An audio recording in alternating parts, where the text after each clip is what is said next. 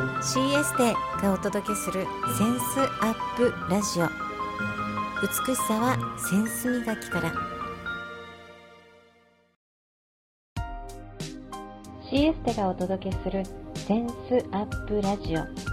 美しさはセンス磨きから。センスアップというコンセプトでこの番組をお届けしていきます。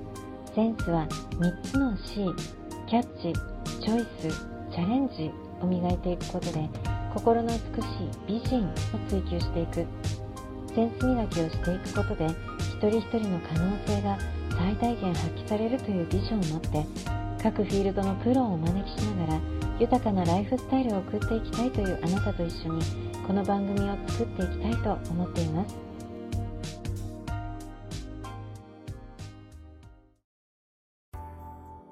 センスアップラジオ本日のゲスト株式会社文道小川真理子さんをお招きしました。真理子さん、今日よろしくお願いします。あ、こんにちは。文道の小川真理子です。今日はよろしくお願いいたします。とっても楽しみにしていました。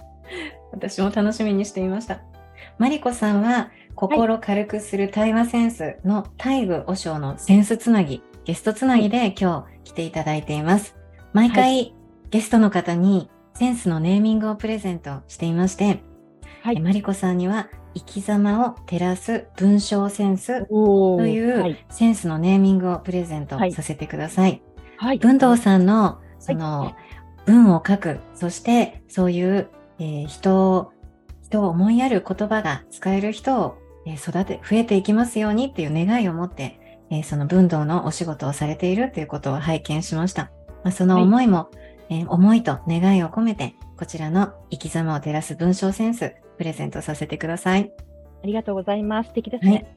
はい、ありがとうございます。はい。えー、まず、株式会社文道についていくつか聞かせてください。はい。はい、何でもどうぞ。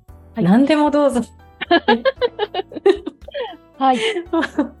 社名の由来ということで、文道という社名は、はい、実は大悟和尚が命名してくださったお名前なんですよね。はい。はい、文はえー、これ、道なりの略語から来ていると、はい、えー、拝見しています。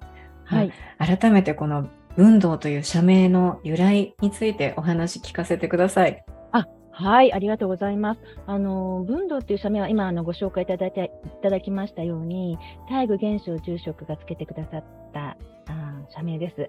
あの大愚現象住職は、うん、あの、えー苦しみの手放し方というあの本を、はい、あの一番最初に出され、今ももたくさんの本が書かれているんですけれども、はい、あの一番最初に書いた本を、うん、あの運動の藤吉豊が、はい、あの制作のお手伝いをさせていただきまして、それが縁で、あのなんていうか親しくさせていただいています。それで、あの本当にもうお人柄も素晴らしくて、本当にも尊敬できる、うん、えー、方ですので、あの私と藤吉がえー、2018年に会社、文道という会社、うん、まあ、会社をもう立ち上げようとしたときに、社名どうするって言ったときに、うん、もう2人とももう、もうあ住職、大愚住職にお願いしたらどうだろうとに一致しまして、あの、大愚住職にお願いすることになったんですね。うん、はい。で、文道の文というのは、まあ、書くことっていう意味です。はいで、うん、えー、運動の動その文文章の文に、はい、えっと、道路の道っていうかな道っていう字でね、道なんですけれども道の方はまあ人生とか、うん。まあ、道徳とか道理とかそういうことを意味していますね。うん、で、うん、書くことは人生そのものそのものである。書くことは、その人が踏み行う、えー、道理である。という意味を込めてあの、この名前をつけてくださったくださいました。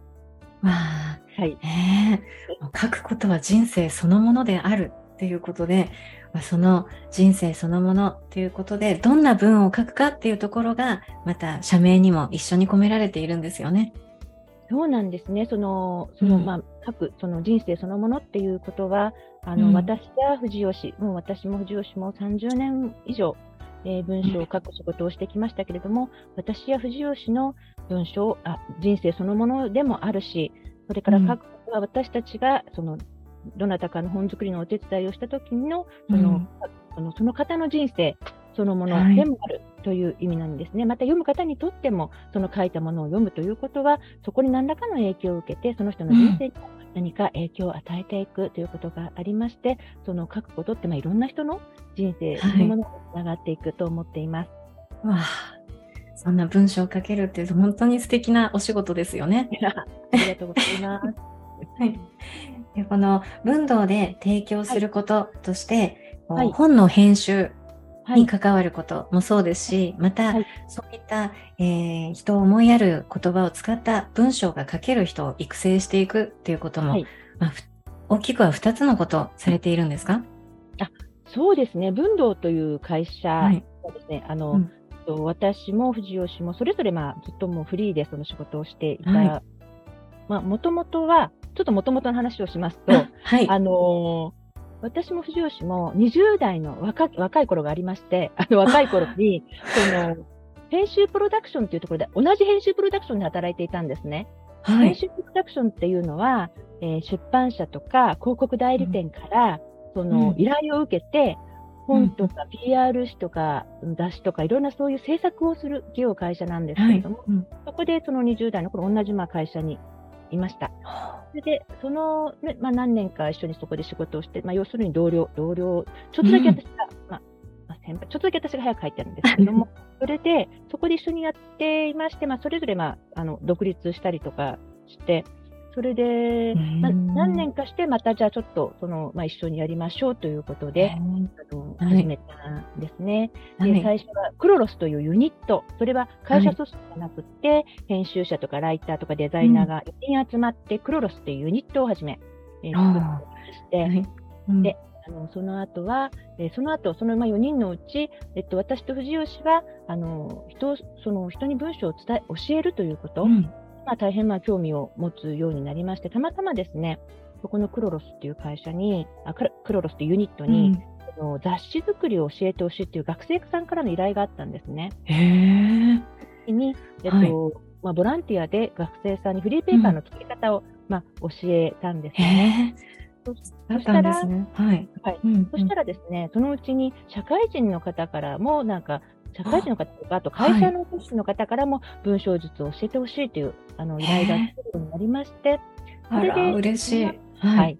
そんなことがあって、で、で、その4人の中でも私と藤吉は特にその文章を教えるということに、まあ、特に興味があったということもあって、うん。それでうん。2018年にその文道という会社を、まあ、うん。一緒に、あの作ることになったわけですね。うん。で、うん。今もそのフリーライターという肩書きはい。と、それから文道の私は取締役で藤吉は代表ですけども、そういうはい。2つの肩書きで何かお仕事をしてるっていうんですかね。うんそれで、文道の方は、あのー文章術を教えること、それから文道としていろいろな本を作ること、とはいいう 2, つの仕事をしていて、えーフリーライターとして、ライターとしてそれぞれ個人ではい仕。事をしているという感じ。うんうんうんうん。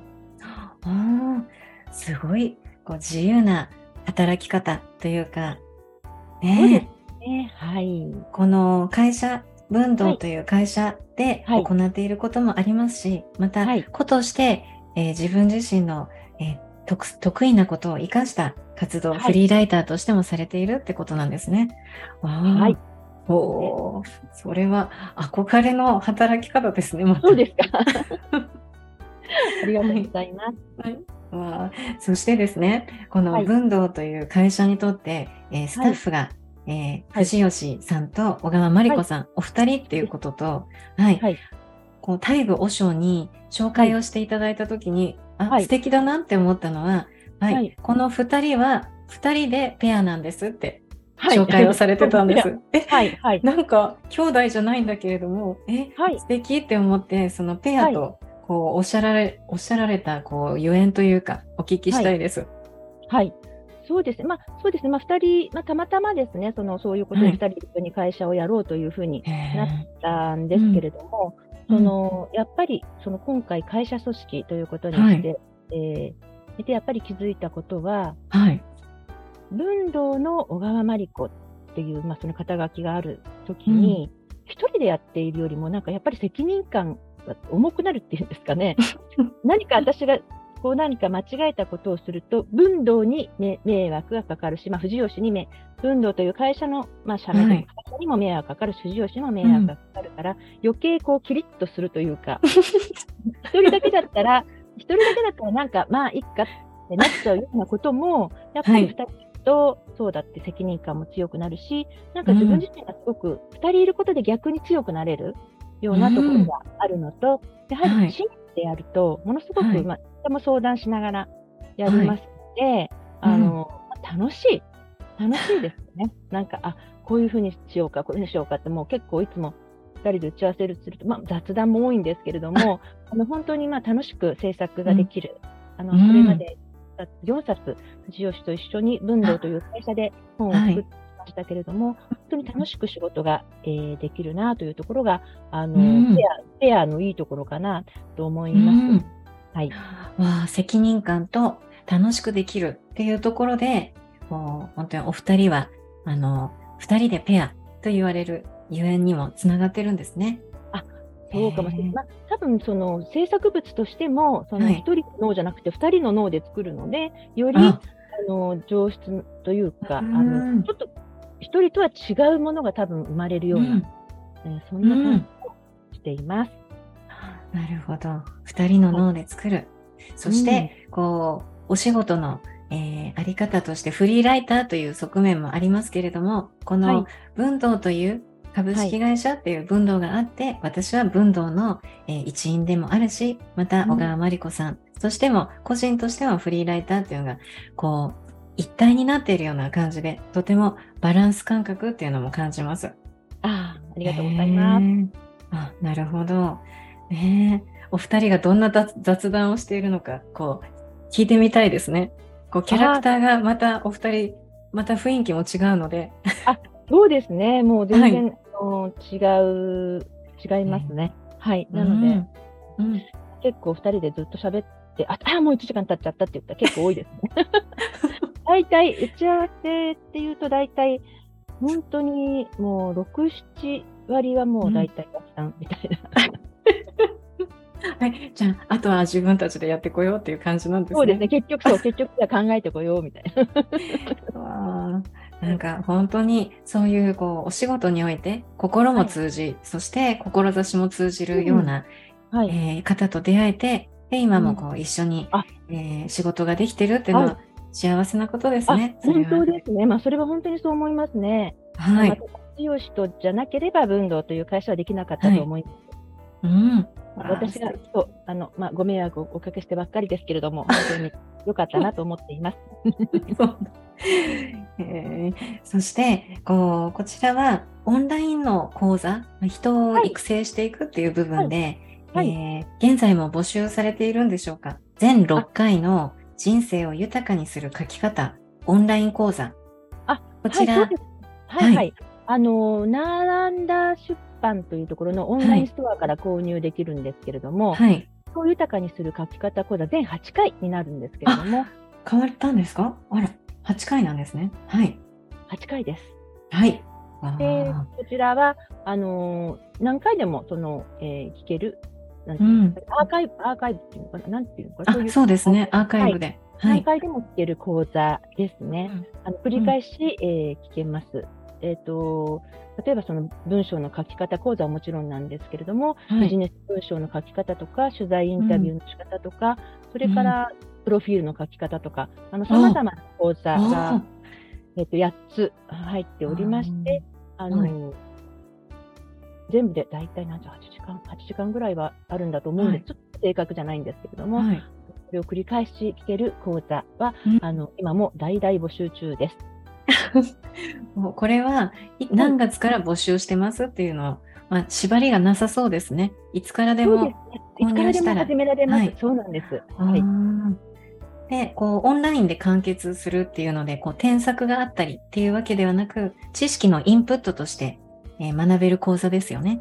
あ、そうです。それではい、ただ、こちらをその購入した方で、あの、はい、ちょっと今後もやっていきたいと思ってる。まあ、第1回はやったんですけれども、はい、アウトプット、丸1日かけてアウトプットするっていう講座を、リアルな、リアルに皆さんに集まっていただいて、その、アウトプットの場の講座もえーやりました。これはあの本当に添削付きの講座で、うん今後もですね、その講座を定期的に開催していきたいと考えているところです。わあ、それはいいですね。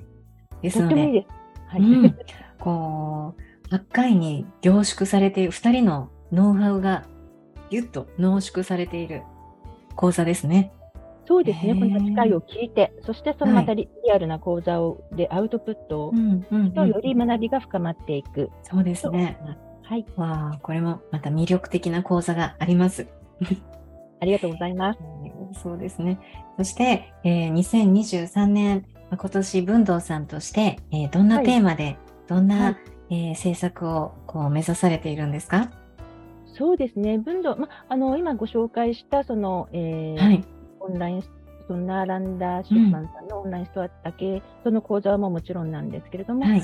あの多くの今、いろいろ、まああのえ依頼されることもを増えてまいりましたので、その講座を、まあ、どんどん、えーやっていきたいと思っていますし、うん。それからライター育成も力を入れていきたいと思っています。それからもう一つはうん、えーもちろん、もともと文道は、その、もちろん文道、その文章のスキルを上げるということはもちろんなんですけれども、その人を思いやったりする、えーなんていうかね、うん。愛情あふれる文章を書けるようなはい人、人を傷つけないような言葉を使う人をこの社会に振っていきたいということが、文道のまあテーマにもなっていますので、そこをはいさらに、あの広げていきたいと思っています。うんこのライター育成とかは、文道さんのホームページに掲載されるんですか？募集があったり。そうですね、えー募集が始まったはい場。合は、あの文道のホームページで告知していきたいと思っています。はい。そちらのリンクも掲載します。掲載させてください。ありがとうございます。わあ。まあ改めてこの社名が素敵だな。すべてここに思い、思いがこもって、願いが、聖はいがこもっているんだなっていうのを感じる、えー内容です。ありがとうございます。えーこれからは小川真理子さんにスポットを当ててお話を聞かせてくださ。はいい。はい、ありがとうございます。はい。もう小川真理子さんがこの生き様を照らす文章というのをこう書かれています。まあ、それは個人、えー文道として文道さんとしても、そして個人としても書かれています。そのような、えー文章が書けるように、えーどのように経験を積まれて、えー来られたんですか？そうですね。はい。あのまあ、生き様、要すあの私たちの仕事は、あのもちょっとあのもう少し説明するとあの、フリーライターの仕事の場合はですね、例えば今、そのビジネス書とか、はい。ビジネス書とか実用書ってあると思うんですけれども、はい。ああいう本っていうのは、大体、あの、7、8割が、その、ライターを立てて作られてることが多いんですね。はい著。者の方がいて、うんライターがいて、編集者がいて、そのみんなでその、分業？分業して本を作るということなんですね。例えば、ひろゆきさんっていう有名な方いらっしゃいますけれども、ひろゆきさんは、あの、自分でも言っていますけれども、大体一冊の本を作るのに、まあ、例えば10時間とか取材をしてもらって、ライターに取材をしてもらって、それをえライターが本にまとめるんですね。うんそれで、うんうんえーひひろゆきさんの名前で発売、はいまあ販売されているということになるんですけれども、はい。昔で言うと、ちょっと、まあ、あんまりいい言葉ではないと思いますけれども、ゴーストライターというああ、ありますね。思うんですけどもはい今はあまりそのゴーストライターということはなくって、うんそのライターということで、あの、まあ、分業をしてそうやってあの本って、まあ、小説とかは多分違うと思うんで、違うと思うんですけれども、はい。えー実用書とかビジネス書は、そうやって作られることが多いんですよね。多いんですね。多いです。はい多いと思います。6、7割ぐらいはそうやって結構な作られて割い割合で。るんじゃないかなというふうに思うんですね。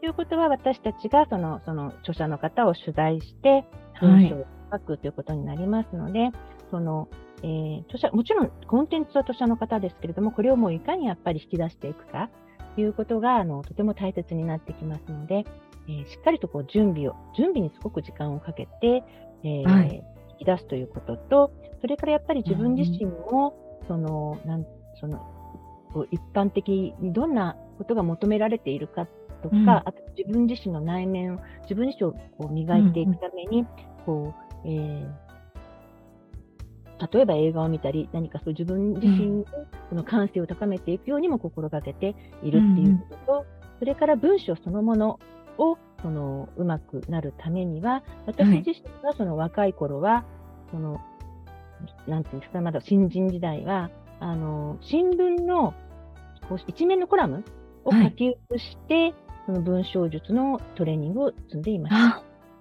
コラムを書き写す。うん、それは、いい文はい章、い、い文章だと感じるものですよね。新聞のやっぱりあの一面のコラムっていうのは、はい。例えば天聖神宮とかいろいろ新聞社に社名違う、あの名前が違うと思いますけれども、はい。やはりあのその新聞社のある程度やっぱり当たり前ですけれども、その文章力があったりとか、そのいろんなことを熟知している方方がやはり書いている。はい。ですし、それにまあた多分ですね500から700文字ぐらいで書き写すのに最適な分量だし、そはい。れから書き写していくうちに、そのうん自治ネタにも、今のそのネタ、今どんなことが世の中で、えー注目されているかということに触れられますし、はい。もちろん構成もしっかりしていますし、そうですね。本当にいろいろ学びになることが多いので、そはい。のえー自分のその、まあ、小説家を目指す人はちょっともしかしたら違うかもしれないんですけれども、はい。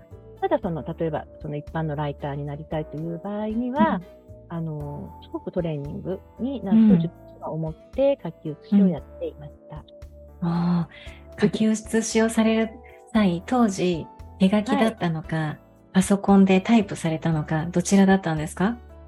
そうですね、私の時代は、うん。はい。本当にパソコンというよりも、ワープロあワープロが出始めた頃で、あ、はい。あの、その頃はですね、手書きで写していましたね。ノートにバンってその、切り取って、新聞を切り取って貼貼り付けて、あそれを写してっていうことをやっていました。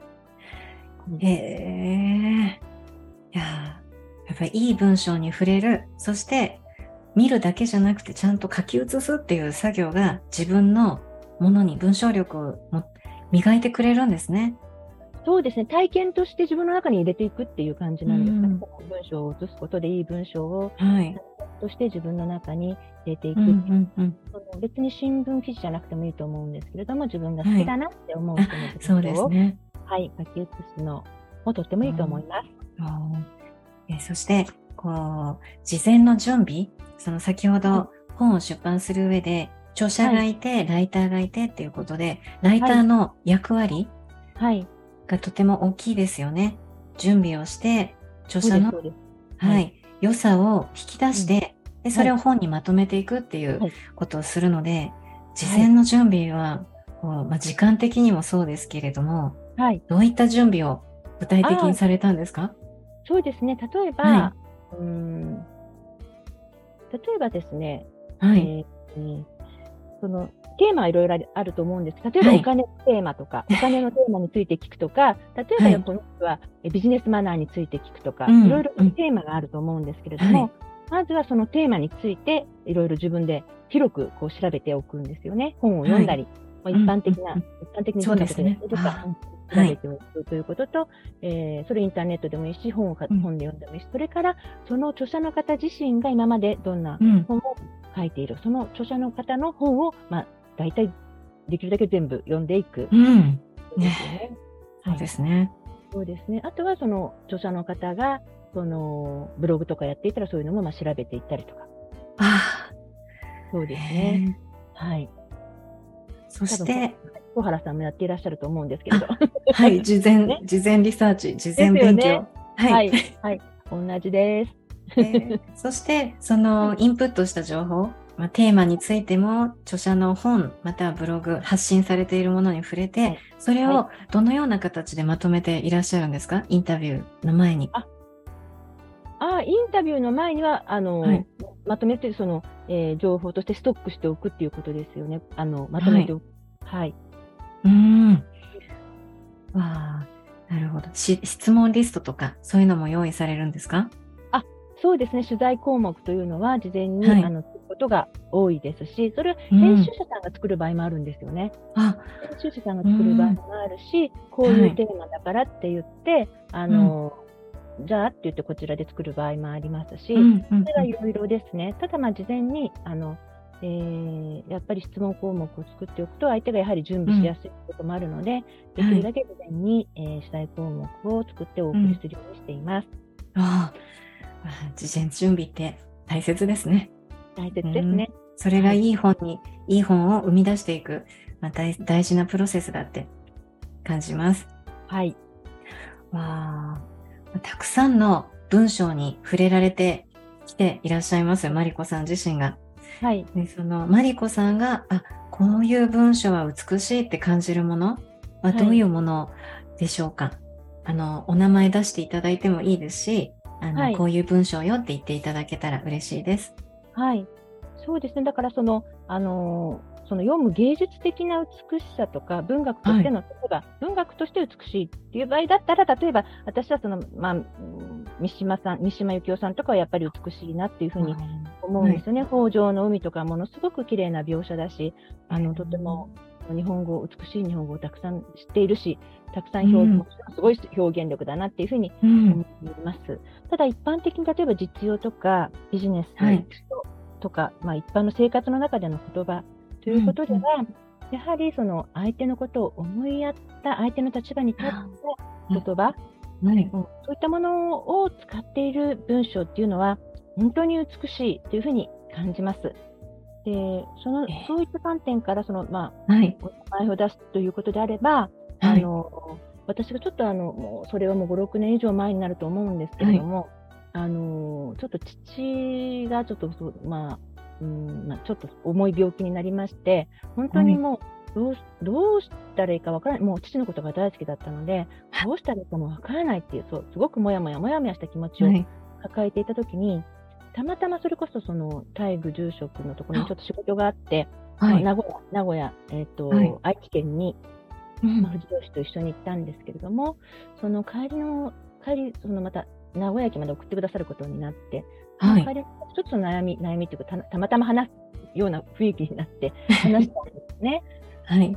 たらまあその時も時間がなかったんだけれども、あのー、家に帰名古屋から、私たちは東京に住んでいるので、はい、名古屋から東京に夜な夜遅く時間に帰った時に、そこに、うん、あの大愚住職からのすごく長いメッセージが届いてたんですよね。それは例えばお父様のことも病気のことは心配だけれども、まあ、例えば死というのはこういうものですよってそんなに怖がるものじゃないですよとか、うん、あるいは私がじゃあそういう時にどういう心構えでいた方がいいかとか、本当にもうすごく長い文章をくださって、えー、まあ、それは本当にもう美しい、美しいと文章だと私はすごく思いました。でもちろんね、その文章そのものに、例えばその、うん、何か間違いがあったっていうことも全然ないんだけれども、もしその思いとかがこもっていたり、相手を思うような文章であった場合は、例えば多少の、例えば誤字脱字があっても本当に美しいと私は思っています。はい。例えばだって小さい子供がお母さん宛てになんかママ大好きとかっていう文章をね、書いてくれたら、それ本当にママは多分感動するし、それで、すね、すごく美しい文章、ただ、ママ大好きって書いてある言葉だけでも本当にね、とっても美しいと思うんですね。はい、そうですよ。はい、はい。相手のことを思う文章、相手の立場に立った文章が私は、いい文章だと思っています。うん、わあ。で、このラジオ聞いてくださっている方、はい、その大愚和尚がはい、えー、からマリコさんへ宛てた手紙とでも言いましょうか、はい、その一部でも読んでみたいなってきっと思われてると思います。はい。は一部でもこうこう公開していただける内容なんでしょうか。ああ。それどうかな？ちょっと待ってくださいね。今すぐ。え、あるんですか？それはそうなんです。ストックされてるんですね。はい。ちょっと待って。はい、大丈夫ですか？ちょっと待ってもらって。あ、そしたら一度、えー、停止しますね。はい、レコーディングを一時停止。はい、えー、ぜひお願いします。はい、そうですね。あの、ちょっと本当にもう初めのところなんですけれども、体力を教えてくださったことをちょっとじゃあお伝えしますね。結局、はい、そう私は父がそのもう死ぬかもしれないということで、すごく死に対する恐怖感とかを持っていたんですよね。うん、それで、はい、あの住職があの言ってくださった言葉は、うん、お伝えすると、仏教では死のことを涅槃と呼び、肉体に起因する苦しみから解放される、この上ない静寂の世界だと教えています。死は悪いことではありません。宇宙の摂理であり、極めて自然な美しい現象です。恐れることでも意味嫌うことでもありません。ということで、あの文この文章が始まるんですけれども、うん。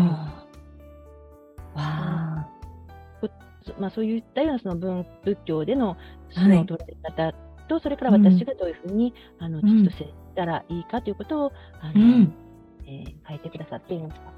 あ、わあ、わあ、こう、捉えが、死に対する、こう、向き合い方っていうのが変わる、変わってしまうような文章です。文章というか、こそうなんです。う、教えなんですね。仏教で。そうなんですね。そうなんですね。ね私はこの手紙を読んだら、そのモヤモヤが一瞬で本当にファッとこう消えていったなっていうふうに思います。へええー魔法では、魔法ではないですけど、魔法のようですね。もやもやが一瞬で飛んでいった。本当ですね。う、うん本当に。それが本当に世にも美しい文章だと思います。美しい文章ですね。はい。わあそんな、こう、生きる、まあ、人生と書くことっていうのが、えーまあ、なくてはならないものだという、おっしゃっているマリコさんが、はい。こうまあ、人生の中で何か決断をしたり決めるっていうことはい。をされるときに、はい。えーはい。私はこれを大切にしてるんですっていうことをはいお聞きしたいです。はい。そうですね。あのーまあ、何かを決めるときには、だいたいその、まあ、三つぐらいかなと思ったんですけれども、はい。まずは、あのー楽しいか楽しくないか。それ、楽しいこと、楽しくなないことはあんまりやりたくないな。いや、面白いですか？面白い。なんか嬉しくなってしまいます？そうですか？はいそ。れ、例えば、あとはね、あとはその、例えばその文章とか本を書くときなんかは、うん。この内容は人の役に立つかどうか、そういうことをやっあぱりすごく気にします。あ。はい。うんうんうん。それから、あとは決めるときは、それこそ大愚住職だったらどう考えるのかなとかあら、素敵。は私はその、はい、私はその両親、両親をとても尊敬しているので、えーはい父や母だったらどう考えるかな、うん。というふうに、まあ、人の視点をちょっと入れるようにしています。人の視点を入れる。そうですね。尊敬されている方の視点を入れると。はいね、これって、まあ、なんか一番最初の楽しいかな、楽しくないかっていうのも、こう、選択の時の大事なものなんです。おっしゃってて。なんか、そうですね。あいいんでいいんですよね、それでって。いやいや、いいもう、いいと思います。もう人生は限られていますので、はい。やっぱりなんか亡くなるときに、はいああ、楽しかったなーって思いながら、うん亡くなれたら最高だなって思っています。あら。です。ありがとうございます。はい。えー最後になります。マリコさん、等身大のマリコさんから、えーうんこの番組、ラジオをはい。聞いた方が元気になるようなメッセージ、はい、元気、は元気の発言ではないですが、ははいい、はいメッセージを一言お願いします。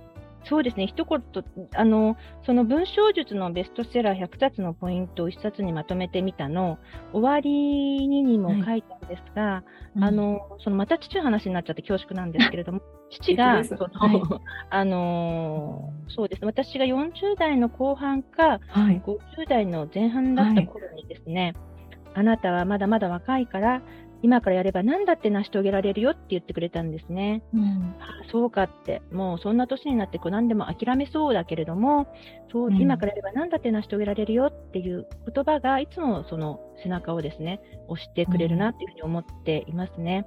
だからなんか、その、例えば40代、50代になると、うーんもうこんな年だからとかそういうふうに感じるんではなくって、やっぱり今だからこそ、今だからこそできることって、年を重ねた、重ねてきたからこそできることって、いろいろあるのかなと思っていますので、何か皆さんもね、いろいろなことに挑戦されるといいのではないかなと思います。素敵なメッセージ、元気が届く発言、元気、ありがとうございます。ありがとうございます。マリコさん、この番組はゲストがゲストをつなぐセンスつなぎをお願いしています。次のゲストつなぎお願いできますか？OK です。センスアップ。センスアップもありがとうございます。本日のゲストは、えー株式会社文土小川真理子さんでした。ありがとうございました。ありがとうございました。